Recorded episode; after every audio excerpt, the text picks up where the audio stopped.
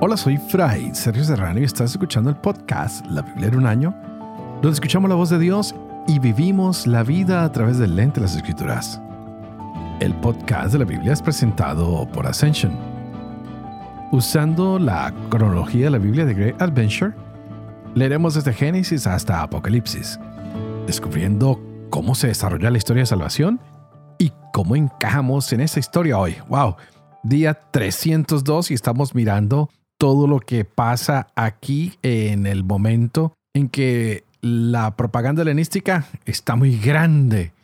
Hay persecución bajo Antíoco Epifanes y entonces hay un hombre llamado Simón que es administrador, pero es perverso, es malo y Jasón ha conseguido ser el sumo sacerdote.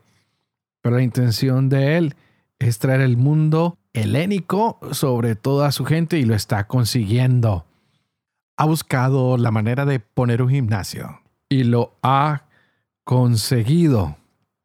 Así que muchas personas van a tener interés entre esos Antíoco Epifanes de venir a Jerusalén, donde lo vimos entrar en aplausos y en alegría, y Menelao, quien es nombrado sumo sacerdote. Hay mucha intriga, compra de puestos, y llegamos al triste momento en el asesinato de Onías, un hombre bueno. Hay más revueltas. Menelao termina siendo absuelto porque pudo pagar. Y hemos visto a Jasón que está atacando.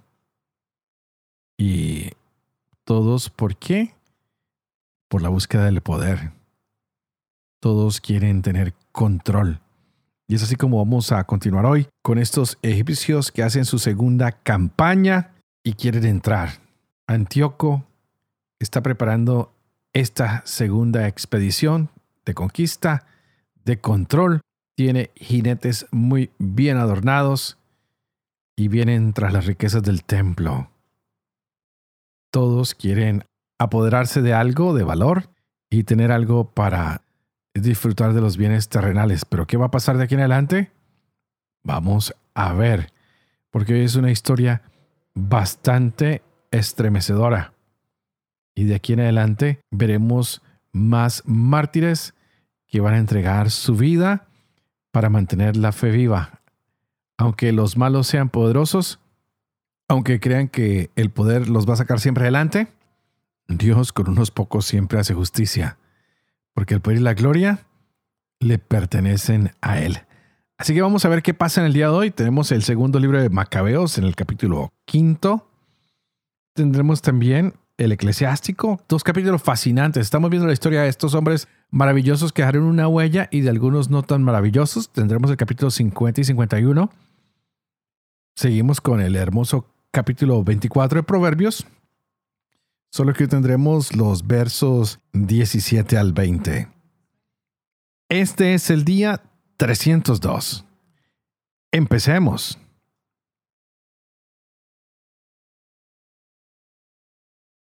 Segundo Macabeo, capítulo 5. Por esta época preparaba Antíoco la segunda expedición a Egipto. Sucedió que durante cerca de 40 días aparecieron en toda la ciudad corriendo por los aires. Jinetes vestidos de oro, tropas armadas distribuidas en cohortes, escuadrones de caballería en orden de batalla, ataques y cargas de una y otra parte, movimiento de escudos, espesura de lanzas, espadas desenvainadas, lanzamiento de dardos, resplandores de armaduras de oro y corazas de toda clase. Ante ello, todos rogaban que aquella aparición presagiar algún bien. Al difundirse el falso rumor de que Antíoco había dejado esta vida, Jasón, con no menos de mil hombres, lanzó un ataque imprevisto contra la ciudad. Al ser rechazados los que estaban en la muralla y capturada ya por fin la ciudad, Menelao se refugió en la Acrópolis. Jasón hacía cruel matanza de sus propios ciudadanos sin caer en cuenta que un éxito sobre sus compatriotas era el peor de los desastres. Se imaginaba ganar trofeos de enemigos y no de sus compatriotas. Pero no logró el poder, sino que al fin con la ignominia ganada por sus intrigas, se fue huyendo de nuevo al país de Amán. Por último encontró un final desastroso. Acusado ante Aretas, tirano de los árabes, obligado a huir de su ciudad, perseguido por todos, detestado como apóstata de las leyes y abominado como verdugo de la patria y de los conciudadanos, fue arrojado a Egipto. El que a muchos había desterrado de la patria, en el destierro murió cuando se dirigía a la cedemonia con la esperanza de encontrar protección por razón de parentesco. Y el que a tantos había privado de sepultura, pasó sin ser llorado, sin recibir honras fúnebres, ni tener un sitio en la sepultura de sus padres. Cuando llegaron al rey noticias de lo sucedido, sacó la conclusión de que Judea se separaba por eso regresó de Egipto rabioso como una fiera, tomó la ciudad por las armas y ordenó a los soldados que hirieran sin compasión a los que encontraran y que mataran a los que subieran a los terrados de las casas. Perecieron jóvenes y ancianos. Fueron asesinados muchachos, mujeres y niños, y degollaron a doncellas y niños de pecho. En solo tres días perecieron 80.000 personas, 40.000 en la refriega y otros en número no menor que el de las víctimas, fueron vendidos como esclavos. Antíoco, no contento con esto, se atrevió a penetrar en el templo más santo de toda la tierra, llevando como guía a Menelao el traidor a las leyes y a la patria. Con sus manos impuras tomó los vasos sagrados y arrebató con sus manos profanas las ofrendas presentadas por otros reyes para acrecentamiento de la gloria y honra del lugar. Antíoco estaba engreído en su pensamiento, sin considerar que el soberano estaba irritado por poco tiempo a causa de los pecados de los habitantes de la ciudad y por eso desviaba su mirada del lugar. Pero de no haberse dejado arrastrar ellos por los muchos pecados, el mismo Antíoco, como Heliodoro, el enviado por el rey Seleuco para inspeccionar el tesoro, al ser azotado, nada más llegar. Habría renunciado a su osadía. Pero el Señor no ha elegido a la nación por el lugar, sino el lugar por la nación. Por esto, también el mismo lugar, después de haber participado de las desgracias acaecidas a la nación, ha tenido luego parte en sus beneficios. Y el que había sido abandonado en tiempo de la cólera del Todopoderoso, de nuevo en tiempo de la reconciliación del Gran Soberano, ha sido restaurado con toda su gloria. Así pues, Antíoco, llevándose al templo 1800 talentos, se fue pronto a Antioquía, creyendo orgullosamente que haría la tierra navegable y el mar viable por la arrogancia de su corazón. Dejó también prefectos para hacer daño a la raza. En Jerusalén a Filipo de raza frigia, que tenía costumbres más bárbaras que el que lo había nombrado. En el monte Garizín, a Andrónico, y además de estos, a Menelao, que superaba a los demás en maldad contra sus conciudadanos. El rey que albergaba hacia los judíos sentimientos de odio, envió al misarca Apolonio con un ejército de veintidós mil hombres y la orden de degollar a todos los que estaban en el vigor de la edad y de vender a las mujeres y a los más jóvenes. Llegado este a Jerusalén y fingiendo venir en son de paz, esperó hasta el día santo del sábado. Aprovechando el descanso de los judíos, mandó a sus tropas que se equiparan con las armas. Y a todos los que salían a ver aquel espectáculo, los hizo matar e invadiendo la ciudad con los soldados armados, hizo caer una considerable multitud. Pero Judas, llamado también Macabeo, formó un grupo de unos diez y se retiró al desierto. Llevaba con sus compañeros en las montañas vida de fieras salvajes, sin comer más alimento que hierbas, para no contaminarse de impureza. Eclesiástico capítulo 50 Simón el sumo sacerdote, hijo de Onías, en su vida reparó el templo y en sus días fortificó el santuario. Puso los cimientos de doble altura, un alto contrafuerte de la cerca del templo. En sus días se excavó el depósito de agua, un estanque tan ancho como el mar. Él cuidó de su pueblo para evitar su ruina y fortificó la ciudad contra un posible asedio. Qué glorioso era cuando rodeado de su pueblo salía de la casa del velo.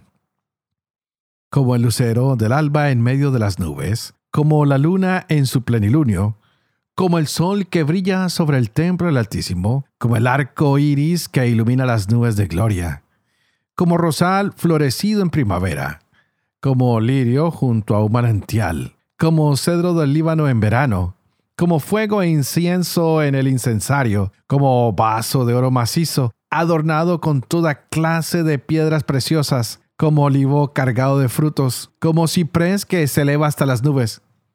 Cuando se ponía la vestidura de gala y se colocaba sus elegantes ornamentos, cuando subía hacia el altar sagrado, llenaba de gloria el recinto del santuario. Cuando recibía las porciones de las víctimas de manos de los sacerdotes, él mismo de pie junto al fuego del altar, rodeado de una corona de hermanos, como retoños de cedro en el Líbano, como tallos de palmera engarzados, todos los hijos de Aarón en su esplendor con la ofrenda del Señor en sus manos, estaban en presencia de toda la asamblea de Israel.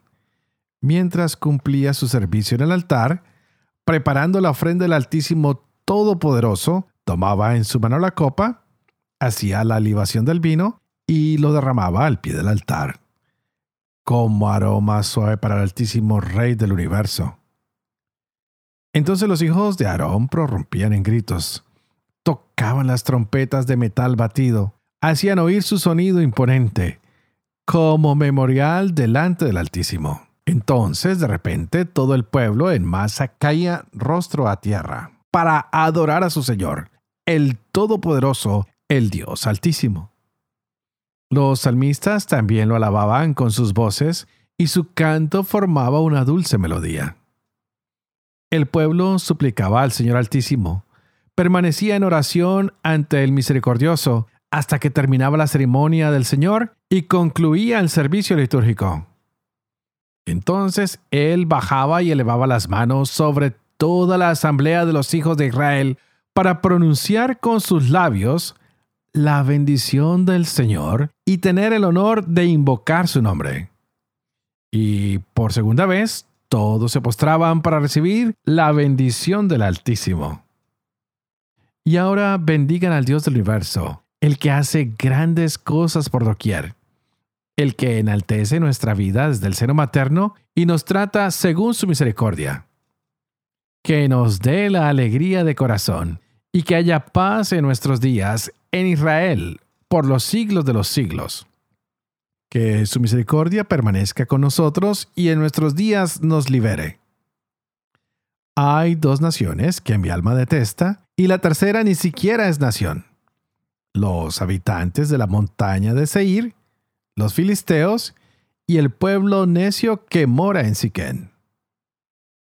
Doctrina de ciencia e inteligencia ha condensado en este libro Jesús, hijo de Sirá, Eleazar de Jerusalén, que de su corazón derramó sabiduría a raudales.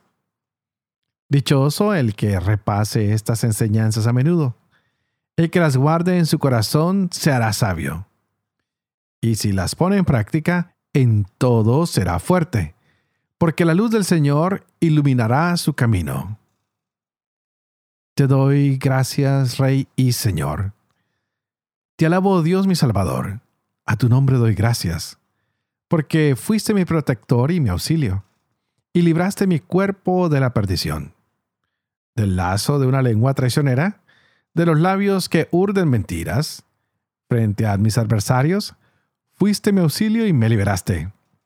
Por tu inmensa misericordia y tu nombre glorioso, de las dentelladas de los que iban a devorarme, de la mano de los que buscaban mi vida, de las muchas tribulaciones que he sufrido, de las llamas sofocantes que me envolvían, de un fuego que yo no había encendido, de las entrañas del abismo, de la lengua impura, de la palabra mentirosa, calumnia de una lengua injusta ante el rey.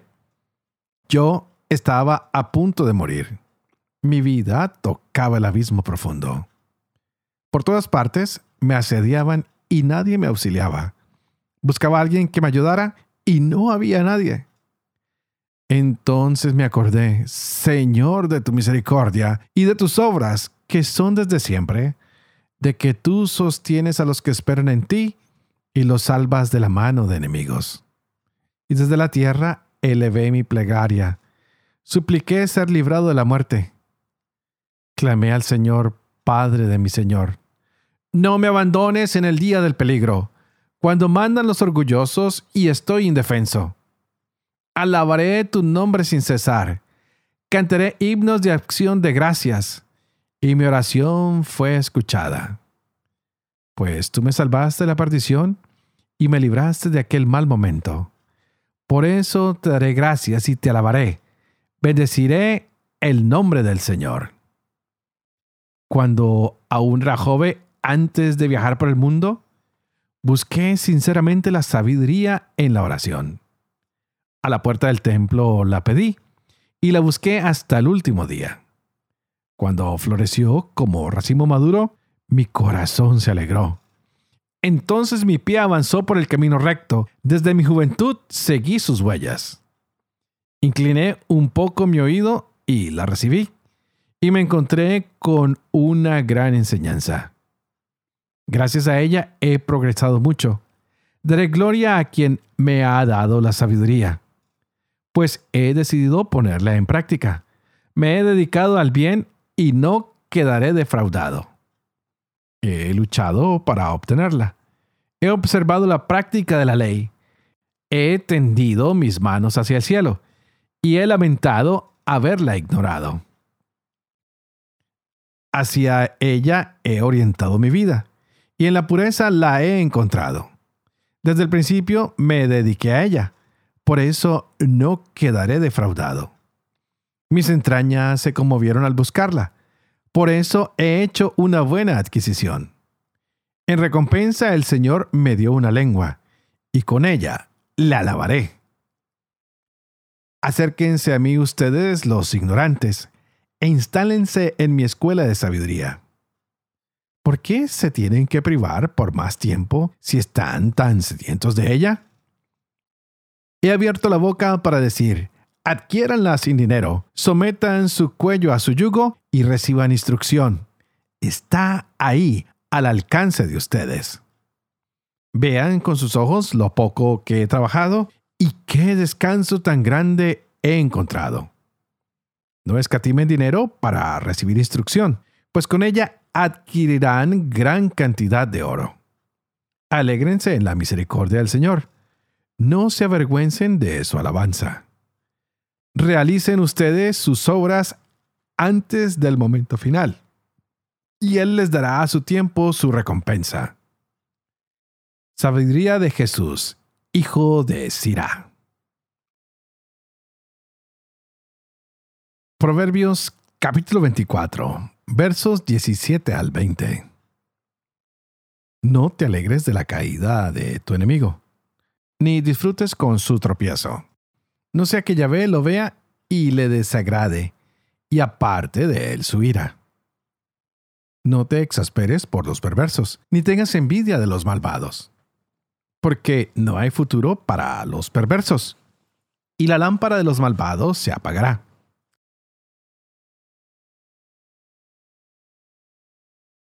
Padre de amor y misericordia, Tú que haces elocuente la lengua de los niños, educa también la mía, e infunde en mis labios la gracia de tu bendición.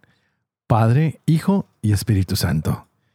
Y a ti te pido que juntos oremos para que el Señor derrame en nuestras mentes ese Espíritu Santo que nos llene en el corazón y en nuestra mente para que podamos gozar de esa palabra que se nos regala hoy para nuestras vidas. Y qué palabra más hermosa. Hemos llegado al final del libro del eclesiástico. No puedo creer que el tiempo ha pasado tan, pero tan, tan, tan rápido y hemos visto este himno de acción de gracias. Y tal vez nosotros tenemos que usarlo hoy porque ya nos falta menos para terminar este gran proyecto. podríamos decirle al Señor como lo hizo este libro hoy, te doy gracias Señor, Rey Señor, y te alabo, porque eres mi Salvador, y a tu nombre doy gracias, porque con esta historia de la Biblia hemos aprendido que eres protector, que eres nuestro auxilio, que nos libras de la perdición, que estás siempre buscando cómo auxiliarnos y librarnos, porque la misericordia del Señor es maravillosa. Y es así como hoy en el segundo libro de Macabeos hemos visto que hay profanación en el templo. Han entrado a conquistar a la ciudad de Jerusalén. Wow, hay una etapa nuevamente difícil. Y están aquí los grandes malos del momento. Menelao, Jasón, el rey Antíoco, están haciendo estragos. Antíoco en Jerusalén haciendo daños. Hay que entender que este relato no es muy exacto en lo que son fechas y lugares, pero nos están mostrando cómo se acecha la ciudad y nos preparan para ver todas las desgracias que van a pasar en este momento. Qué bonito si pusiéramos atención que tanto en el primer libro, Los Macabeos, como en este segundo, hay una columna vertebral, algo que nos une, y es que en todo el tiempo, después del exilio, hay una preocupación. ¿Y qué es? El templo, la ley y el pueblo o la nación o la patria. ¿no? Los tres elementos que hemos visto todos estos momentos de lectura. Pero vemos que son atacados. Cuando no es el templo, es la ley. Cuando no es la ley, es el pueblo. Y hay intrigas, hay problemas entre ellos. Parece que Dios estuviera ausente, pero no es así. Es simplemente que el pecado ha regresado y está presente en muchas personas que lo único que quieren es destruir estos tres elementos, el templo, la ley y el pueblo o la nación. Vemos hoy esto que es doloroso, la desgracia que sufre el pueblo. Hay mucha muerte de personas inocentes. Hay profanación y saqueo de el templo. Algunos fueron torturados, otros fueron esclavizados. Wow. La maldad sigue abriéndose paso entre este pueblo. Pero ahora aparece Judas Macabeo, quien por ahora se va para el desierto. Acuérdense que este libro y el que acabamos de leer, el primero de Macabeo, son paralelos. Nos están contando las historias desde ópticas diferentes, pero son paralelos. Y es así como Judas, ya habíamos leído, que se fue al desierto a prepararse. Es el lugar donde tiene conciencia de que hay que luchar por el pueblo, donde tiene conciencia de que hay que luchar por la ley, por el pueblo. Dios le muestra el proyecto que tiene que asumir. De aquí en adelante vienen grandes testimonios. Ya les dije, estamos preparándonos para ver a los mártires de este tiempo en paralelo. Y con esto quiero recalcar que por muchos y muchos años que han sido oscuros, siempre hay gente santa que el Señor levanta para que su iglesia se levante una vez más. En los tiempos de tanta oscuridad, de tanta maldad, de guerras y de violencia, el Señor siempre manda a alguien a que sea profeta de nuestros tiempos. Pidámosle que hoy, entre tanta maldad, guerra, sevicia, interés, codicia, el Señor siga levantando hombres y mujeres que vengan a ser testimonios de su amor y de su misericordia para todos los pueblos. Pidámosle al Señor que cualquier desgracia que haya pasado a nuestra iglesia, a nuestro pueblo, también reciba bendiciones.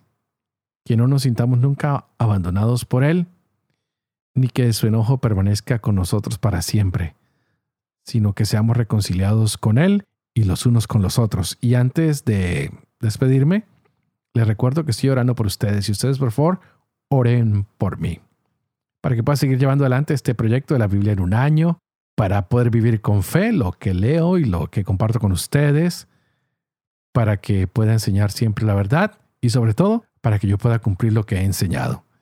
Y que la bendición de Dios Toporoso, que es Padre, Hijo y Espíritu Santo, descienda sobre cada uno de ustedes y los acompañe siempre. Que Dios los bendiga.